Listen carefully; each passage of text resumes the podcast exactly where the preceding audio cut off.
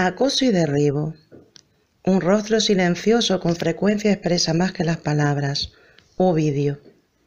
Breogán Valdivia, eres un maricón, le gritó Lidia a la salida, poniendo cara de asco.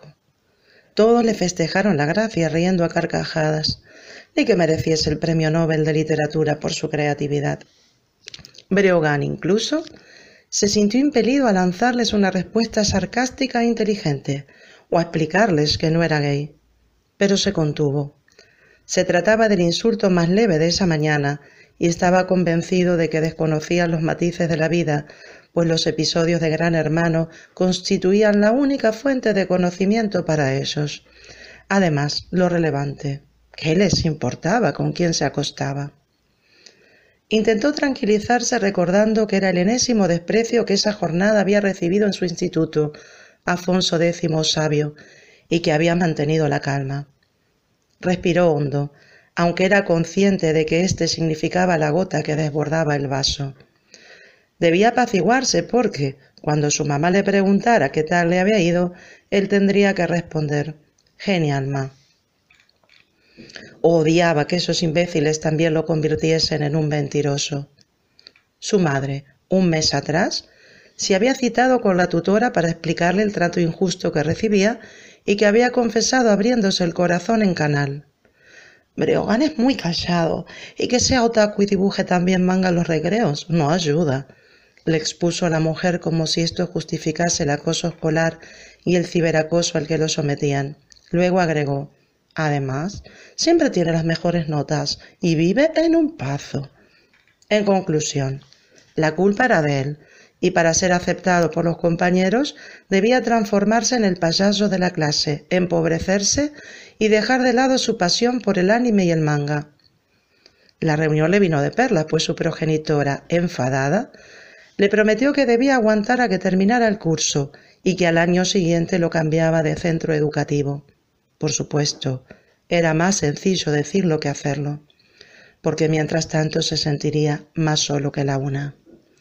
Necesitaba un cambio radical. Se hallaba a punto de explotar.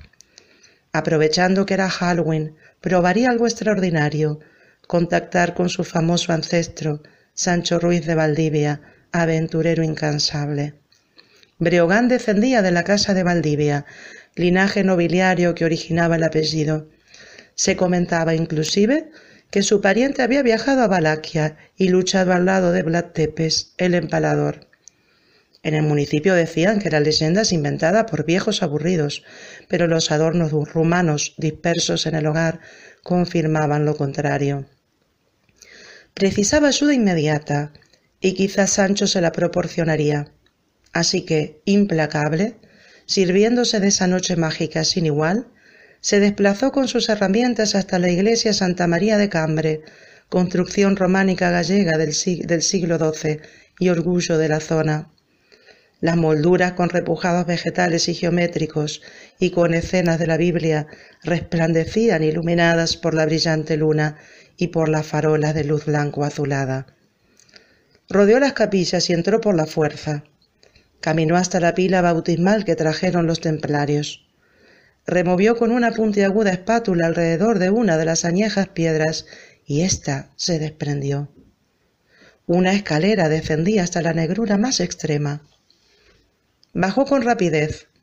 Sabía que por allí se escapaban los monjes benedictinos cuando los normandos o los califas musulmanes de Córdoba caían como plagas arrasándolo todo. Lo que ignoraba era hacia dónde conducía el pasadizo. Si lo encuentras, camina por el túnel y tus deseos se harán realidad, decía su abuelo. Trotó por él, apartando las telarañas y controlando las arcadas ante el olor a podredumbre y a humedad. No supo cuánto pasó antes de ver un punto de claridad. Aunque poco después salió una pequeña fraga en la que los tojos, los alcornoques y los robles se mezclaban. Estaba en el castro, la cima en la que se localizaba el poblado celta, donde según la tradición habían enterrado la fortuna de un rey. Bajó hasta la encrucijada frente al cementerio. No creía que atrajese a Satanás, enfundado en traje oscuro, como aseguraban aterrados los vecinos. Dudando, se arrodilló y regó el suelo con sangre de gallo capón. Rogó. Mochuelos, búhos, sapos y brujas, demonios, trasgos y diablos, espíritus de las nevadas, cuervos y meigas, hechizos de las curanderas, Satanás, revive al noble Sancho Ruiz de Valdivia. Un remolino lo absorbió y lo tiró sobre la tierra mojada. Reinaba la más absoluta oscuridad. Aún así pudo ver. Gente desarrapada y con ropajes de otra época corría cuesta abajo. ¡Huye! le gritó una niña y luego exclamó ¡Vienen los vampiros!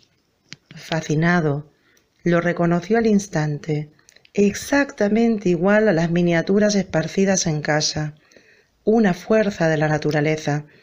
Degollaba con maestría a las personas que atrapaba. Lo vio y se le acercó. Atemorizante, perfecto e invencible. Había alguien más, pero Breogán solo tenía ojos para él. Antes de matarlo, Sancho lo lisquió. Luego dijo, Se va en mi sangre, pero no comprendo. ¿Por qué oléis y os veis tan infeliz? Y movido por las injusticias, llorando, le contó su historia. Cuando terminó, sin mediar frase alguna, el noble se lanzó sobre el joven y le succionó directo de la arteria. Después se cortó la muñeca y le dio a beber de la vena. Él, honrado, chupó con avidez. Nunca más seréis infeliz, sangre de mi sangre, expresó Ruiz de Valdivia, indignado. Y luego añadió, defenderéis nuestro honor con uñas y colmillos. Vlad os ayudará. Venid, amigo. Os voy a explicar qué haréis cuando regreséis, manifestó la sombra saliendo de detrás del castaño. Los ojos le brillaban como los de un felino.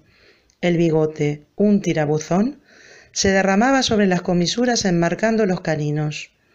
Los rizos castaños le caían por debajo de los hombros. Bastaba verlo para entender por qué Bram Stoker se había basado en este hombre o demonio para crear al conde Drácula. La apariencia era idéntica a la del retrato que lucía en el palacio de Ambras, héroe y antihéroe, conocido por empalar, incinerar, diseccionar, desmembrar y desangrar a propios y extraños.